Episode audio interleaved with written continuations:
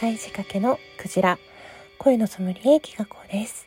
えー、こちらの番組内番組機械仕掛けのクジラでは皆様からのリクエストでいろいろなことをやっていきます。今やっているのはですねあなたの声を天然石に例えるとという声のソムリエ天然石バージョン天然石を添えてという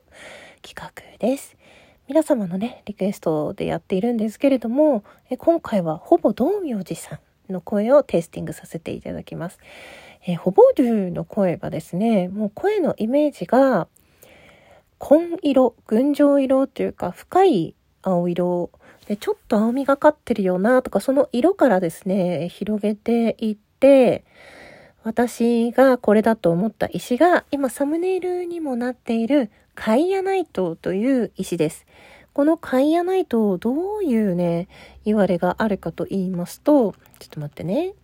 えー、このカイアナイトっていう名前そのものは濃い青という意味のギリシャ語が由来です。カイノスとかそういうやつで。和名は乱小石、藍色、藍色の藍ですね。藍染めの藍に水晶の章に石で、乱小石っていう名前もあります。海のように深いブルーとガラスのような光沢が特徴の鉱石。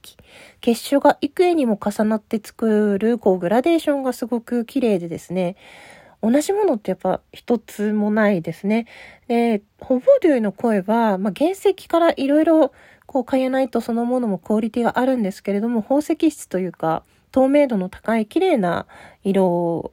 のような気がします。うん。あの、ブルーサファイアに匹敵するほど美しいと言われてるんですけど、サファイアっていうイメージよりは私はカイアナイトがホボデューの声っぽいなと思いました。こうね、縦に沿ってシュッシュっていうこう構造が入ってるので、あのー、結晶の方向によって高度に差があるっていう珍しい特徴もあるんですよね。うん、まあ、原石を持っていても楽しい。私、どっちも持ってるんですけど、すごいいい、いいですね。うん。あと、このカイアナイトの処理、オレンジとかグリーンとかいろいろあるんですけれども、石言葉というか、天然石、パワーストーンで言うと、このカイアナイトはですね、あの、適用するとか、自立心、成功、願望成就みたいな前向きでポジティブな意味があったり、あと、洞察力や判断力を高めるとか、依存心を克服できるなんていう効果がありますよっていうふうに打たれてますね。で、この、例えば願望成就とこの依存心を克服みたいのが、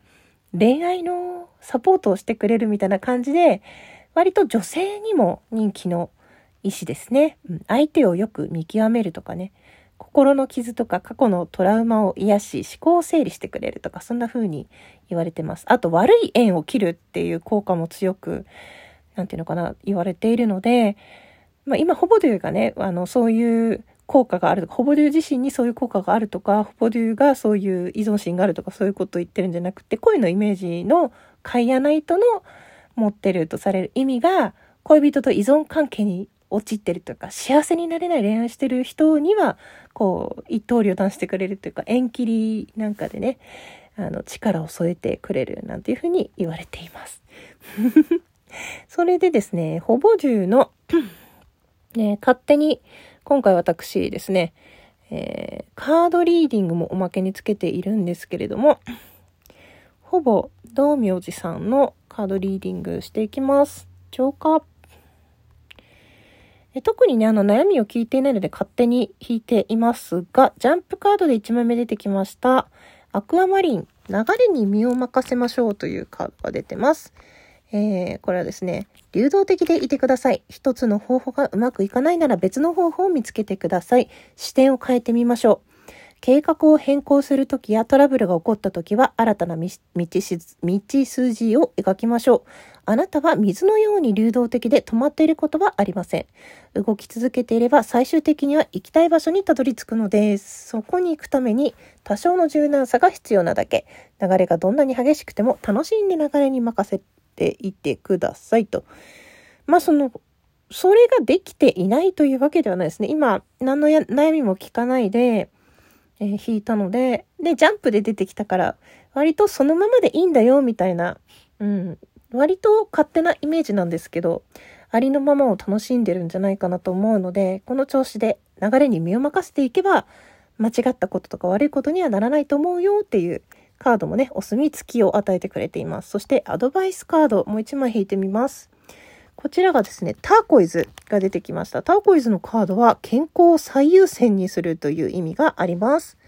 えー、自分の健康をきちんと管理しましょう。最初に自分の体が今何を必要としているのか見極めてください。これは人によって異なるので、どんなことをすれば最高の気分になるかよく考えてみましょう。ということですね。ちょっと早く寝るとか、オンラインでヨガのプログラムに参加するとか、瞑想のアプリをダウンロードする、散歩に行く、ジムでワークアウトをするなどなど、あなたが心身ともに健康になれるものなら何を選んでも構わないので、それを日課にしましょう。そうすることで日々の小さな積みか積み重ねがね、驚くような結果を見ますよって。まあ、アドバイスカードなので、今、ほぼというが健康ではないということではなく、もしちょっと心配なこととか、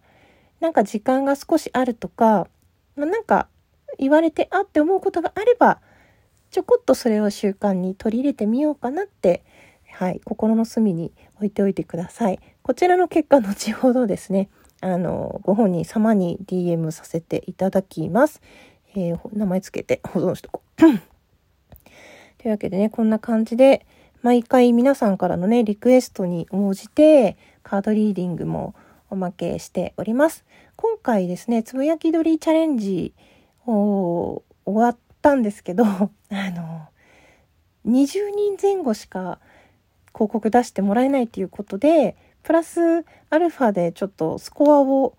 稼がなければならないってなった時に25日からあのビギナーチャレンジの1万スコア集めたら自分の枠でオリジナルギフトがつくっていうねその3日間限定のやつができるっていうのが始まったので、えー、ちょっとつぶやき鳥の底上げというかあの後押しプラスアルファの安心のためにこっちの方も走っていて皆様にお願いしておりますが、今回ですね、つぶやき鳥チャレンジは、あの、見返りというか、代わりにこういうことしますっていう対価は出さなかったんですけども、スコアチャレンジの方は、えー、500コイン相当のギフトから、あの、例えばシールプレゼントしますとか、声のソムリエやりますとか、サムネイル作りますとか、あと2名様までなんですけれども、ちょっと収録上がってる時に買ってたらごめんなさい。トートバッグプレゼントしますよとか、そういうものと連動してやってますので、ぜひ興味ある方は、あの、明日も長めに、明日もじゃない、今日も明日も、うん、あの、30日までは、あの、できる時はライブをしていると思いますので、どうぞよろしくお願いいたします。またね、あの、声のソムリエやってほしいとか、自分もこういう悩みがあるんだけど、収録していいからカードリーディングしてくださいとか、そういう希望がありましたら、ぜひ、お便りなどからお寄せいただけますと助かります。えー、今回はですね、スコアチャレンジに、えー、応援いただきまして誠にありがとうございました。それでは最後まで聞いてくださってどうもありがとうございます。えー、それではお別れはメインの番組妄想列車暴走トークのジングルでお別れです。